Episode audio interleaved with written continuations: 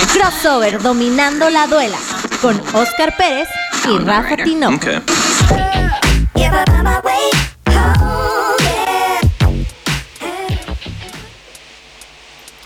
¿Qué tal amigos? Esto es Crossover Dominando la duela con Oscar Pérez y Rafa Tinoco.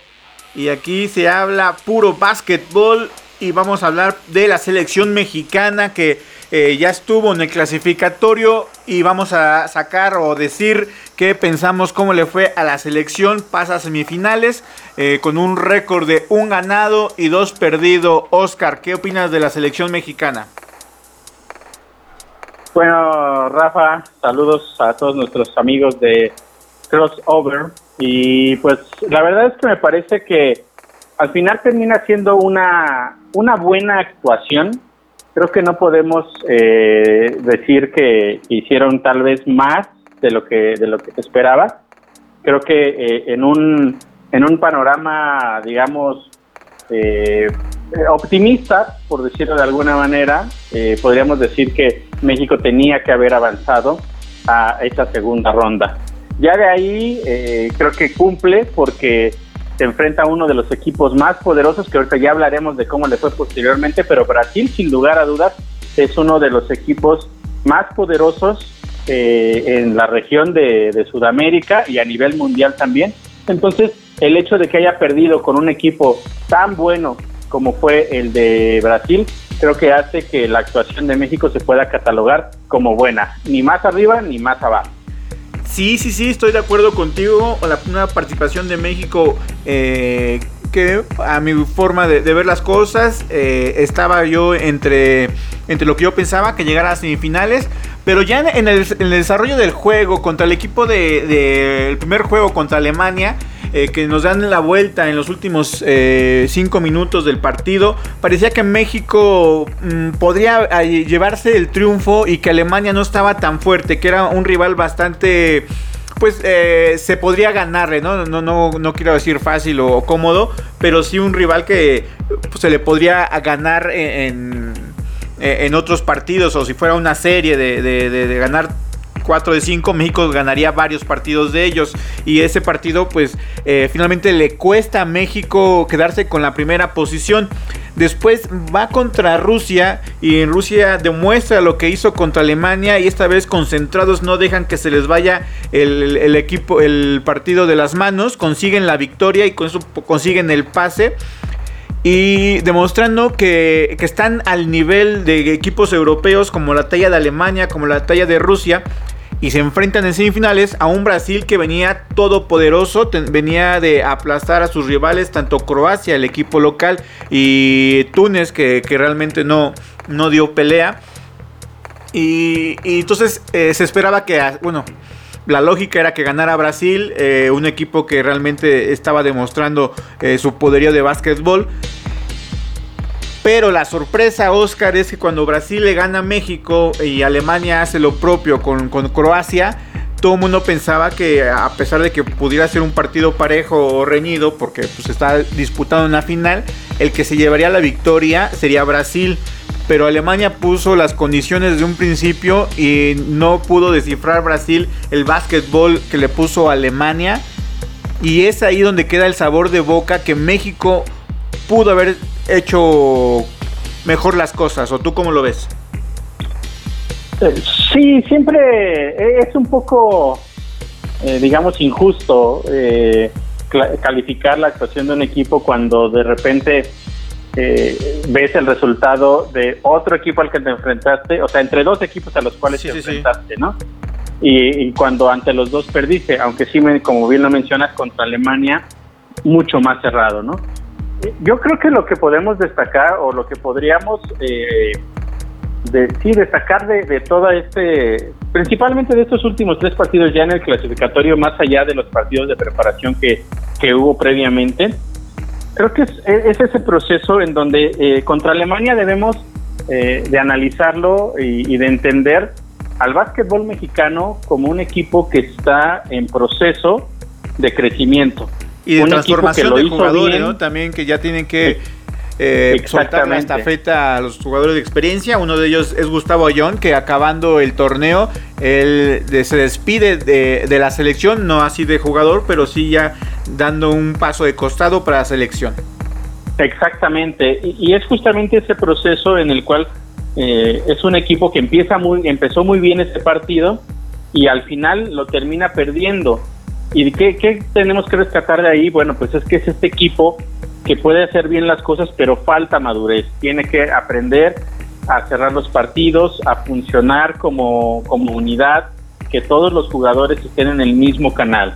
Cuando ellos lograron eh, hacer eso en contra de Rusia, porque también con Rusia hubo momentos en los cuales México iba con una ventaja eh, cómoda, por decirlo de alguna manera, más de 10 puntos en varias ocasiones en el partido y las terminaban perdiendo. Al final, contra Rusia sí lograron reponerse, entonces eso te habla de cómo va evolucionando.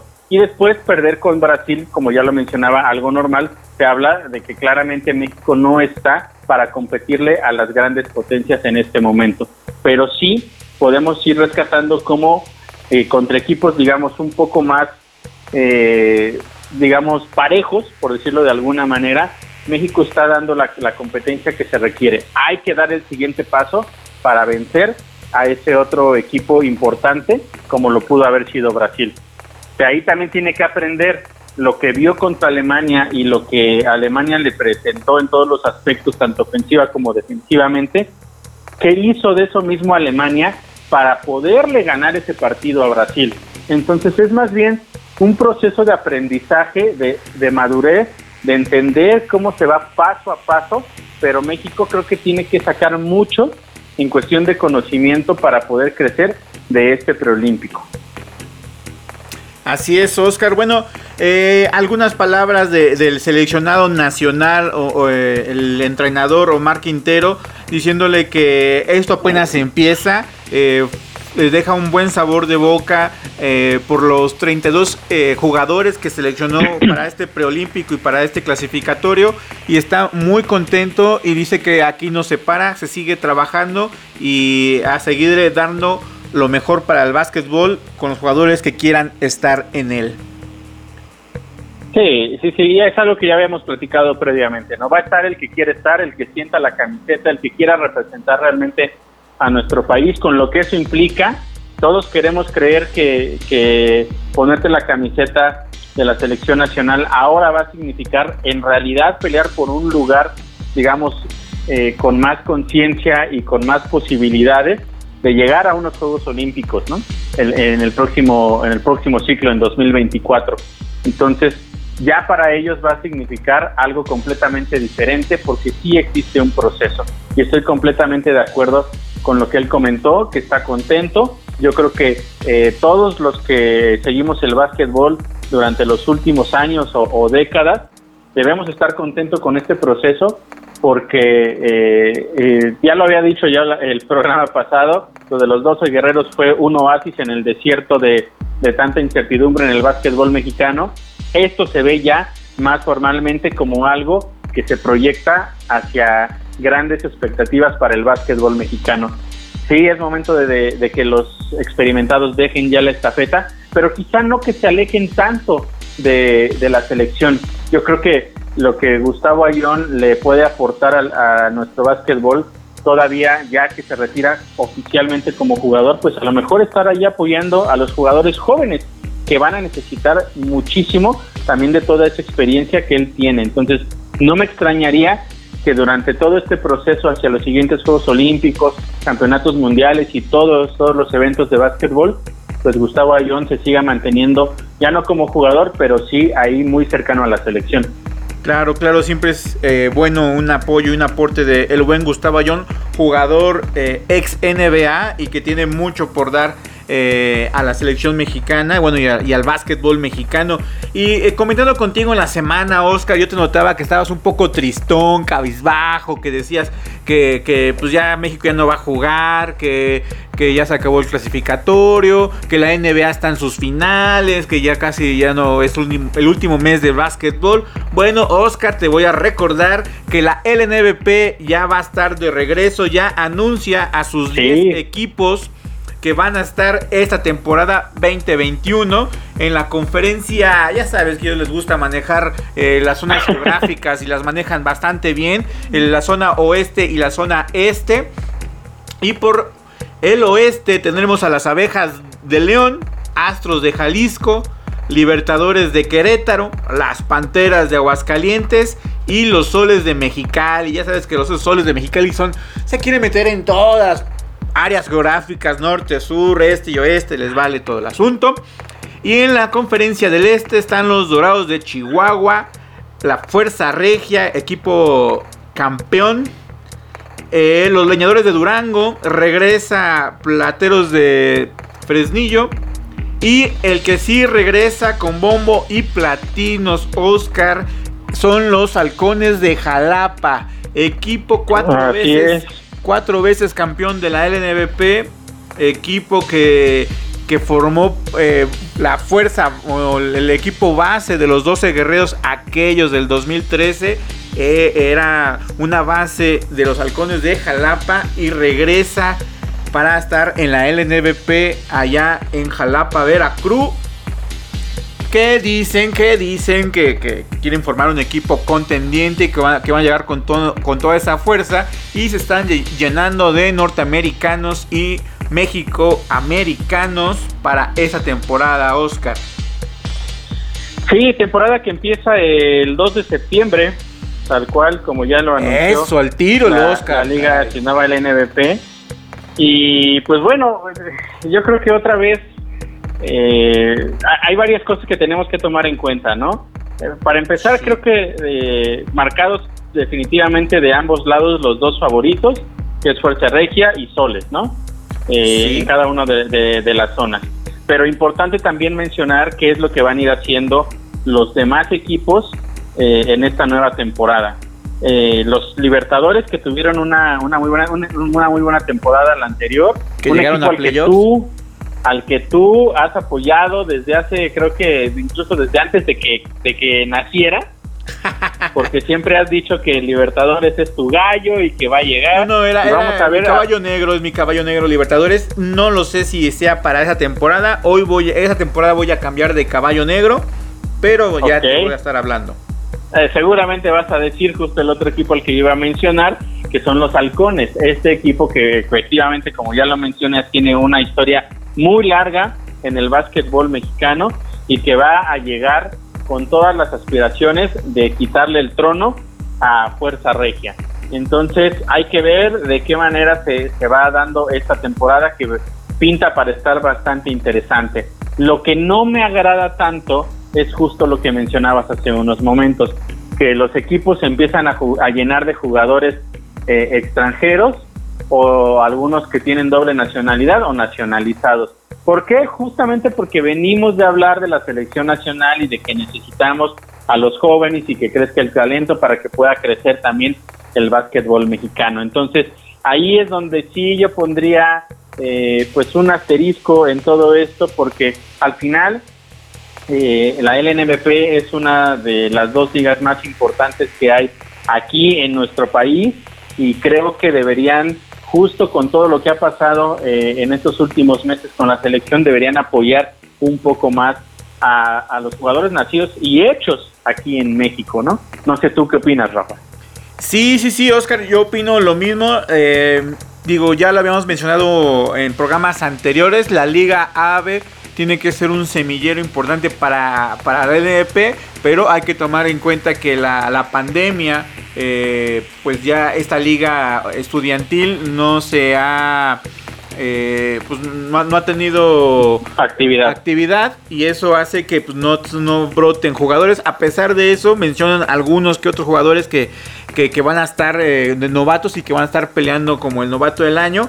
Pero sí, hay que darle un poquito más de posibilidad a, jugadores mexicanos que han demostrado que tienen con queso las quesadillas y que no solamente los norteamericanos eh, tienen eh, ese básquetbol que queremos, ¿no? Y, los mexicanos eh, lo hemos demostrado y lo demostraron en este clasificatorio que pueden llegar a, a jugar un básquetbol a nivel europeo peleándose con Rusia y Alemania que tienen un nivel de básquetbol importante Y eh, comentando esto con los europeos, y, y ahora va- voy a mencionar a mi caballo negro, Abejas de León, que hace este, Ah, este convenio con el Real eh, Betis, que, Betis, es- que la mayoría lo conoce por el equipo de fútbol, pero el club también tiene este, estas facetas, tiene varios eh, eh, clubes, bueno, tienen varios este, deportes y en entre ellos es el básquetbol. Hicieron un convenio y ya el asistente es eh, español, procedente del de el Real Betis. Y bueno, se espera que igual algún otro jugador que pueda eh, reforzar al equipo de León, ya sea español o, fuerzas básicas. Vamos a ver cómo se desarrolla este convenio que hace el Real de Betis y Abejas de León. Y por eso yo lo doy como mi caballo negro esta O temporada. sea, tú sí, tú sí compras la idea de que Me gusta, me agrada. en la Sí, primera sí, temporada va a cambiar. Yo no dudo No, no, que no, no, no, no creo que cambie en la primera temporada. No, no sé si estoy de acuerdo contigo. No, no va a ser un cambio de con varita mágica, pero bueno, esperemos que ya se empiece a notar eh, ese convenio, ¿no? Bueno, pero tú estás hablando como tu caballo negro, lo cual Sí, significa que para ti es un equipo que va a llegar a postemporada y va a contender en postemporada, no para campeón. No para pero campeón, sí pero va sí, a sí ser, va, va a ser eh, un dolor de que va a cabeza. haber pelea Sí, ok, ok, ok, Sí, sí. ok. Está muy bien, está Me muy gusta bien. mucho, me gusta mucho Panteras de Aguascalientes, y muy más por este Fabián Jaimes que anda por allá. Y Yo, sí se- tengo que decir que, que estoy triste por una situación. ¿Cuál? Eh, me falta un equipo aquí. Además de capitanes, pero capitanes ya sabemos en dónde está y cuál es el proyecto y estamos muy contentos. La ola Pero me roja. falta un no, no, no, me falta un equipo que había sido constante los últimos años, equipo de playoffs, que la- incluso en una ocasión eliminó a los propios capitanes. Y estoy hablando de los aguacateros. No está el aguacate power, tienes razón, no está el en Michoacán. aguacate Power no está, no va a estar razón, en no esta está el aguacate. temporada. ¿Por qué aguacate? ¿Por qué? Sí, Pues, raro, por raro. Digo, este, yo sé que es Eh. según redujeron equipos por la pandemia y ya saben que ah, antes de la pandemia y antes de que se fuera capitanes de la LNP era un equipo que querían ser de 18, era una liga que querían ser de 18 equipos y, y ahora ahora somos 10 equipos nada más y el Michoacán que lo había echado bastante bien y que llegó hasta una final la temporada pasada no lo está, Oscar, tienes razón, tienes razón con tu apunte, pero nos vamos a ir tristes, tristes a nuestra primera rola. Que el produ- Espero que no te hayas equivocado en la selección de música, por favor, porque estoy un variado, un variado rico, puso un variado rico Oscar, pero vamos a empezar con un poquito de rap, un rap antaño de control machete, rap mexa, Ah. como tanto te gusta a ti, Oscar. Esto es control machete.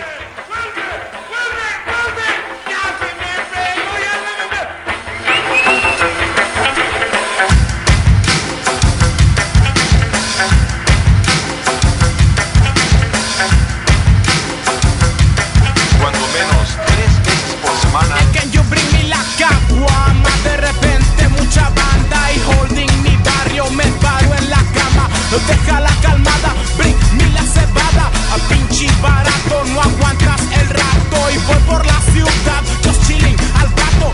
Anda pasado lamiendo el clavo. Justo yesterday cantaba la radio. My troubles fade away, vamos al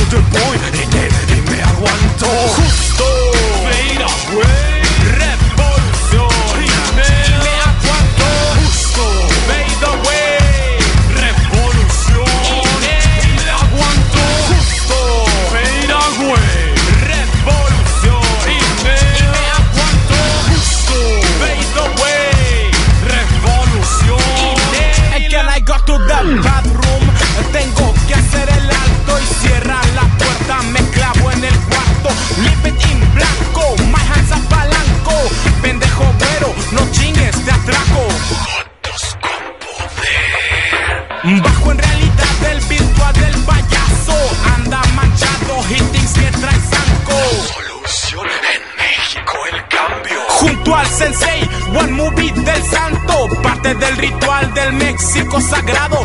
Sigo al locochón que viene guiando.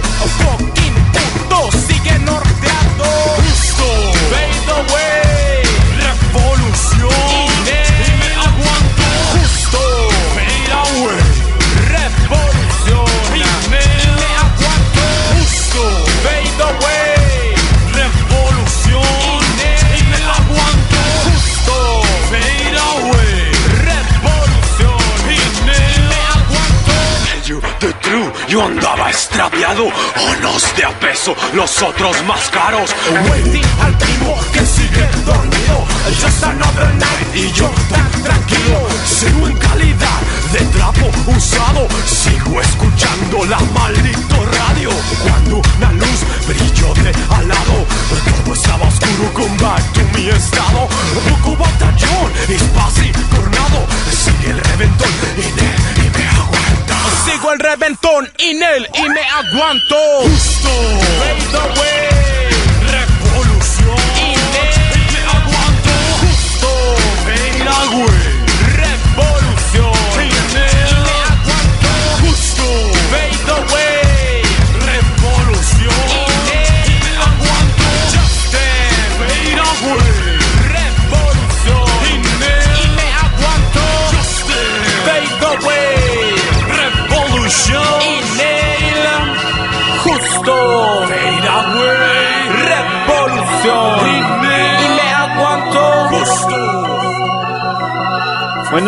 Regresamos aquí a Crossover Dominando la duela. con Oscar Pérez.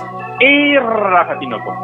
Y les recordamos que estamos en vivo a través de www.radiolandmx.wixsite.com diagonal CDMX y también subimos los podcasts a través en la programación de Radio Land en Spotify y iTunes y todas las plataformas digitales de para subir los podcasts. Y recuerden seguirnos en nuestras redes, eh, tanto como en Secuencia Deportiva en Instagram, CQN en Facebook, CQN en Instagram y también de Radioland MX en Instagram y Radioland en Facebook. También ahí subimos varias cosillas. Eh, saludo a todos los locutores de Radioland. Y Oscar, ahora sí vamos a hablar de la NBA. Eh, ya son las finales. El día de ayer ya se jugó el primer partido. Llegan dos equipos que había escuchado ahí, ya sabes, en las redes sociales, que el que menos se lesione va a ganar. Pues eh, no lo sé, no lo sé. Yo creo que incluso yo eh, yo sigo creyendo que los Suns van a ser campeones, más allá de que pudieran tener lesiones. Claro, a menos que se les, se les, se les lesionara eh, Chris Paul O y Devin Booker. Devin Booker, ¿no? O, o sea, los dos juntos. Yo creo que faltando uno de los dos, todavía el equipo tiene suficiente para ser campeón, porque creo que está muy bien entrenado por Monty Williams. Eh, pero eh, si no se le lesionan los dos, yo veo complicado que los Bucks eh, puedan eh, sacar el, el partido, o el, más bien en este caso la serie. Ayer comenzó efectivamente eh, esta, estas finales, un partido que al principio, por lo menos los dos primeros cuartos estuvo más o menos parejo, incluso los Bucks llegaron a estar arriba en varias ocasiones, pero ya hacia el final del encuentro los Suns apretaron el acelerador y no, no, no que terminaran con una victoria muy cómoda, pero sí ya sin preocupaciones hacia los últimos minutos. Esto creo que nos habla un poco de, de que es un equipo mucho más maduro. Eh, lo que está haciendo, insisto, Devin Booker, ya lo he platicado, a mí me parece realmente sorprendente. Y la experiencia que tiene Chris Paul, a pesar de que de pronto tiene ciertas actitudes que a mí no me agradan del todo, eh, pero es, creo que es un higadito, de- el Chris Paul es un higadito. Mucho Sí, talento sí, de sí, básquetbol, un jugador bastante pensante, un ajedrecista en la duela, pero sí, sí es un higadito este Chris Paul. Sí, y, y bueno, en en combinación con lo que hace también eh, Ayton y otros jugadores que, que vienen de la banca o incluso el mismo Bridges que está ahí en el cuadro, pues creo que sin lugar a dudas, es mucho más equipo eh, los Suns y que van a poder llegar todavía mucho, bueno, que, que creo que van a quedarse con el campeonato. Ayer lo más sorprendente creo yo, y lo platicábamos Rafa, es que parecía que Yanis no se había lesionado, o sea, Sí, parecía sí, que, sí. eh, no sé, que de hecho acababa de iniciar la temporada para él, que estaba completamente fresco, porque eh, cuando vimos todos la lesión, creo que pensamos lo peor. Sí, pensábamos la que ya no iba, que ya no iba a jugar el resto de la temporada. Digo, para los despistados, eh, hay que decirles que Yanis Atetokounmpo se había lesionado eh, tres partidos antes de que acabara su serie contra los Hawks de, de Atlanta. Y, y se había doblado feamente la rodilla. eh, y yo te había dicho que, que- que era algo, se puede decir que positivo, que saliera caminando por su propio pie. Y tú me decías, es que la rodilla es engañosa. Muchos jugadores pueden salir caminando, pero hasta que no ver la, la radiografía, la resonancia, no estar seguros. Y bueno, regresa para este juego número uno de la serie contra los Suns de Phoenix. Y, y se vio bastante bien y pone una tapa tremenda que, que muchos Sí. la comparan con, con la de LeBron James en, aquel, en aquella final de, de contra los Warriors. Y muy similar la tapa.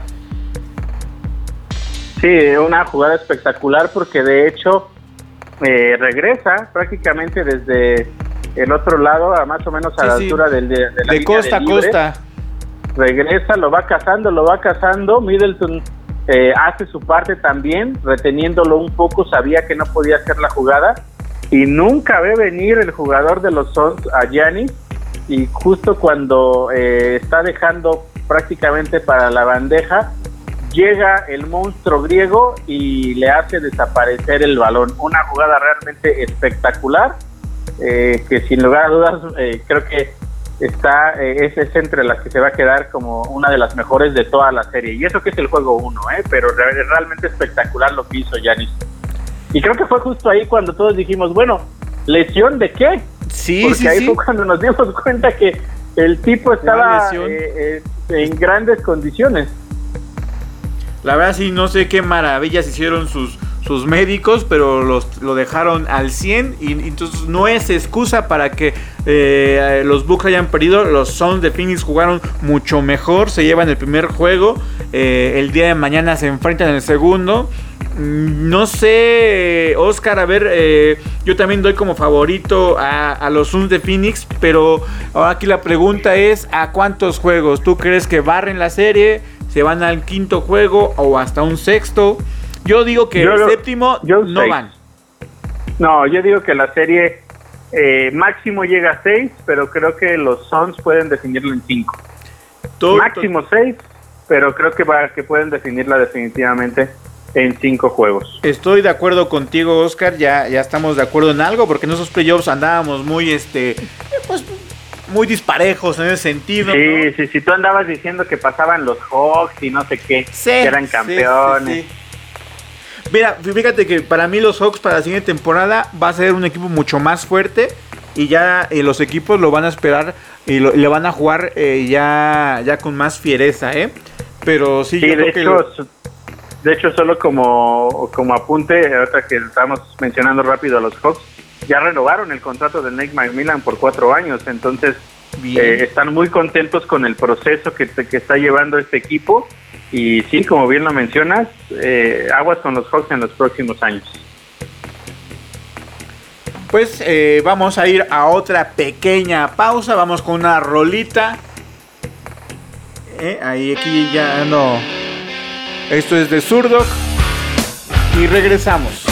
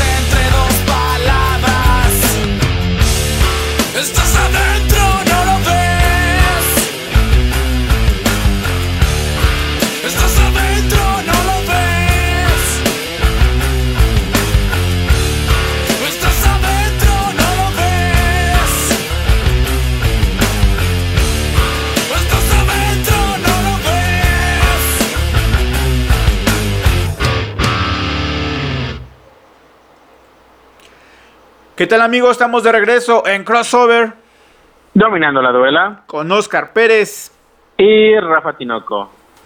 Y aquí el productor no nos puso a la Razo, que luego nos hace ahí la- el, el intro del programa. Estoy en todo, productor. Y vamos a hablar, pues sigamos con el tema de la NBA, ya que pues, la Liga Mexicana de Básquetbol Profesional Femenil ya terminó, ya comentamos el podcast pasado de esa gran, gran final que consigue el equipo de Lobas de Aguascalientes, retomando el título. Y vamos a ir un poquito con los chismes y datos de, de la, de la lotería, de la NBA, del draft. ¿Cómo nos fue, Oscar? Sí, pues ya es a finales de este mes, el 27 de julio se va a llevar a cabo la El draft. eh, el draft después de, de que ya tuvo tuvo este lugar la la lotería. La Y bueno, aquí, aquí aquí los equipos pues, van a ver de qué manera se pueden ir, ir reforzando justamente de cara a la siguiente temporada, una temporada que se espera eh, que sea, que, que no es más bien que no esté tan cargada de partidos como lo fue esta. Hay que recordar que esta que está ter- eh, terminando empezó en diciembre y compactaron muchos partidos. De hecho, aparte quitaron 10, 10 juegos para cada uno de los equipos. Y dentro de ese, ese nuevo pues formato temporal, cre- quiero yo creer, eh, había equipos que terminaban jugando hasta cuatro veces por semana, algo de lo cual muchos jugadores a lo largo de la temporada se estuvieron quejando porque sentían que el ritmo era muy muy complicado, muy pesado y pues muchos eh, alegan que justamente ese fue el motivo por el cual hubo tantas lesiones. Rafa, no sé tú qué pienses. Sí, sí, sí, hubo muchas lesiones por ese, ese ritmo de juego tan, tan pesado, sin casi descanso. Muchos jugadores se quejaron. Uno de ellos que siempre se queja es LeBron James. Se quejó, ahora sí, con un poquito más de, razón, ya que eh, los partidos eran un, sí, un día sí, un día no. Y, fue unos playoffs de bastantes lesiones. Y bueno, el draft. ¿Hay algún jugador en especial que, tengamos que seguir en este draft 2021, Oscar? Pues mira, hay varios jugadores a los cuales se les ha estado dando mucho seguimiento. Eh, hay que recordar que apenas la hace un par de semanas fue eh, el combine del draft y pues hay varios jugadores interesantes que se estuvieron digamos mostrando ante ante los diferentes scouts de la liga entonces más bien aquí eh, es importante mencionar desafortunadamente o quizá afortunadamente eh, no todos los años tenemos prospectos como como un Zion Williamson, ¿no? Un, un jugador que al cual todos voltean a ver y todos eh, y, so- y son los que los que quieren, ¿no? El jugador que todos están están buscando. Eh, pero depende mucho, como ya lo, lo había mencionado previamente, pues de, de cuáles son los, las necesidades de cada uno de los equipos. Eh, yo creo que primero tendríamos que eh, analizar un poco cuáles son las posiciones de los de los de los equipos, perdón, que estuvieron en la lotería, que en este caso el que va a seleccionar número uno son los Pistons. Y bueno, Rafa, sabemos que los Pistons básicamente se deshicieron de todo lo que tenían. Sí, Eh, sí, sí. eh, eh, ellos en lugar de tirar la casa por la ventana para las cosas buenas, ellos realmente dejaron salir todo lo bueno y creo que Limpia, quieren limpia de casa empezar la completa. reestructuración. A Sí, ver, en sí, esta sí. es- les toca a los Pistons, mira, te voy a decir aquí los que ponen en- aquí en las páginas centrales, ya sea de ESPN y de la misma NBA, ponen al número uno como draft o posible a Kate Cunningham. Él es de la Universidad de Oklahoma State. Es un, guardia de 2 metros 3. Que puede ser un posible elección de pistones. ¿Tú crees que los pistones se vayan por un guardia? Es, es difícil, es es difícil porque eh, aquí lo primero que tenemos que tratar de, de analizar o de entender es qué es lo que van a hacer los Pistons, ¿no? Como ya lo mencionamos, pues es un equipo que va a reestructurar prácticamente de manera completa. Entonces ellos tendrán que decidir cuál es el camino que por el cual quieren comenzar. Lo, lo que regularmente se hace es si vas a empezar una nueva franquicia, eh, bueno, no una nueva franquicia en este caso, más bien, sino como equipo, una una- reestructura, Ajá. una reestructura, pues sí es irte por el mejor jugador disponible, pensando que es el que más talento tiene y eh, idealmente, pues eh, lo, lo correcto sería pensar que es el que más preparado está para eh, llegar directo a la NBA y ser una estrella. Mira, Creo en, es- que- en esta simulación, digo, ya ponen a, a Cunningham como el pick número uno, que lo escogen los Pistons. En, en el, en el pick 2, que es el que le toca escoger a los Rockets de Houston, eh, ponen a Evan Mobley. De, es un, un- un poste de 2 metros 13, pero 98 kilitos. O sea, no es físicamente muy fuerte para su altura de 2 metros 13. Y en la posición número 3 que le toca a los Cavaliers, le- le- lo ponen aquí en este draft virtual a Jalen Green como la tercera draft pick. Él es un escolta de 1,98 m. ¿Cómo ves para esos equipos que, que los Rockets andan por las mismas que los Pistones y los Pistones andan por las mismas que los Cavaliers? Sí, no, bueno, lo, eh, lo que pasa es que los Rockets también de un par de años a la fecha han prácticamente destrozado todo el esquema que tenían originalmente, ¿no? Después de hacer o de, o de pagar millones para llevar a James Harden y posteriormente también a Chris Paul al equipo, dos jugadores que pensaban que los iban a ayudar a llegar hasta el campeonato, pues eh, en algún punto yo no sé qué se fumaron los directivos, qué, qué pasó por su cabeza, qué hicieron, que decidieron traer ese llamado juego del small ball, puros jugadores bajos para que fueran rápidos, que fueran tiradores. Que no le salió Creyeron estrategia horrible. Sí, sí, sí, yo no sé que si creían que todos iban a, a juntar, al tener ese esquema que todos iban a hacer un, otro Stephen Curry, pero definitivamente no les funcionó y terminan eh, con un equipo eh, pues con jugadores que no, no son para nada eh, el futuro de la franquicia. Entonces de igual manera van a tener que, que reestructurar porque Harden se les fue, se les fue a los Nets y bueno, se quedó se quedó corto, ¿no? Para llegar a las finales. Y por otro lado, bueno, ahí está Chris Paul, que definitivamente demostró que es un jugador que, que tenía todavía mucho por dar y que no lo supieron aprovechar. Entonces, con eso como antecedente, pues hay que ver qué es lo que van a decidir estos Rockets, ¿no? Sí, sí, sí. Digo, ya ah, estaba yo aquí viendo que a los Knicks, a nuestros poderosísimos Knicks, les tocó el pick número 19. Y aquí en este draft virtual dicen que podrían escoger a Cameron, ah, no, perdón, a Sharif Cooper. Él es un base armador de 1,83 m. No lo sé. No creo que necesitamos un base armador en estos momentos. ¿O tú cómo ves, Oscar? Yo siento que con Derrick Rose y con Emmanuel Quickly estamos servidos. Mira, yo creo que eh, lo de Derrick Rose es una situación un poco... O sea, todo, yo creo que eh, todos los aficionados a los Knicks queremos que regrese, y sabemos que tiene el suficiente talento, pero eh, también ya no- no- nos demostró que es un jugador que va a aportar muchísimo viniendo de la banca, siendo Sí, ese sí, jugador claro. de experiencia en los momentos claves. Eh, eh, Emmanuel Quickly, sin lugar a dudas, es un jugador que lo hizo muy bien en su primera temporada, creo que tiene muchísimo futuro, pero creo que todavía no le van a dar esa confianza para quedarse con, con la posición de movedor de valor, de movedor titular. titular.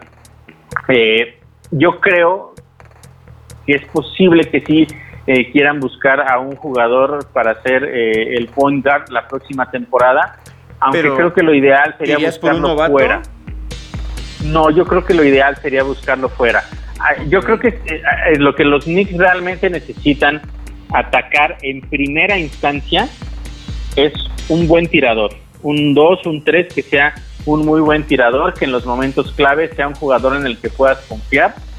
Lo vimos claramente en la serie de en contra de los Hawks y en varios partidos a lo largo de la temporada que no existe en este momento en el equipo un jugador al cual sin tener ninguna sola duda puedas darle el último balón del, del partido y saber que va a poder eh, encestar la última canasta para llevarte el encuentro. Que, que estamos un Entonces- poquito, un poquito decepcionados, Oscar, porque nosotros pensábamos que ese hombre podría ser Archie Barrett y, y como que no nos convenció.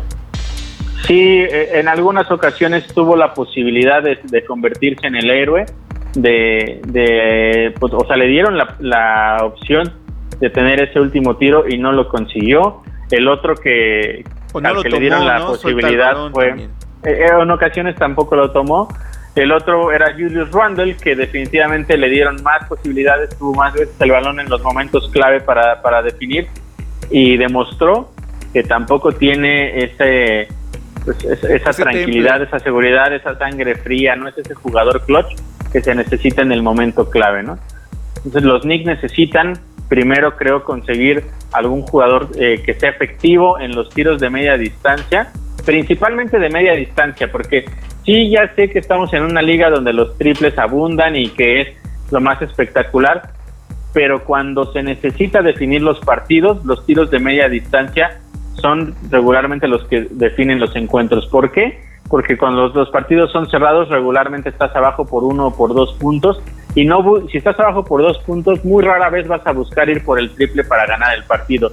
Vas a buscar empatar y mandar a tiempo extra. Y si estás abajo por un punto, bueno, buscas ganar el partido con cualquier canasta y lo ideal es un tiro más cercano que te permita una mayor eh, probabilidad de que se enceste. Entonces, justamente eso es lo que necesitan los Knicks para la siguiente temporada. Y la otra posición después de esta creo que tendría que ser la de eh, un poste, un poste que pueda acompañar también ahí, que pueda hacer una gran dupla con Mitchell Robinson.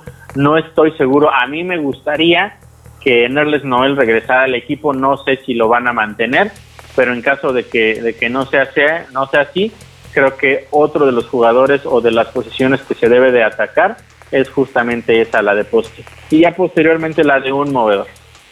Sí, sí, sí, estoy totalmente de acuerdo. Esperemos eh, cómo se vaya armando este equipo de los Knicks de Nueva York. O como bien dice el buen Oscar, los New York Knicks. Y bueno, vamos ya a, a cerrar este, este programa, de este episodio de Crossover. Les recuerdo que eh, todos los miércoles a partir de las 8 y media estamos en vivo a través de www.radiolandmx.wixsite.com diagonal CDMX y también pueden escuchar nuestro podcast en Spotify, todos los episodios. Y estamos aquí la próxima semana. Esto es Crossover Dominando la duela. con Oscar Pérez. Y Rafa Tinoco. Hasta la próxima.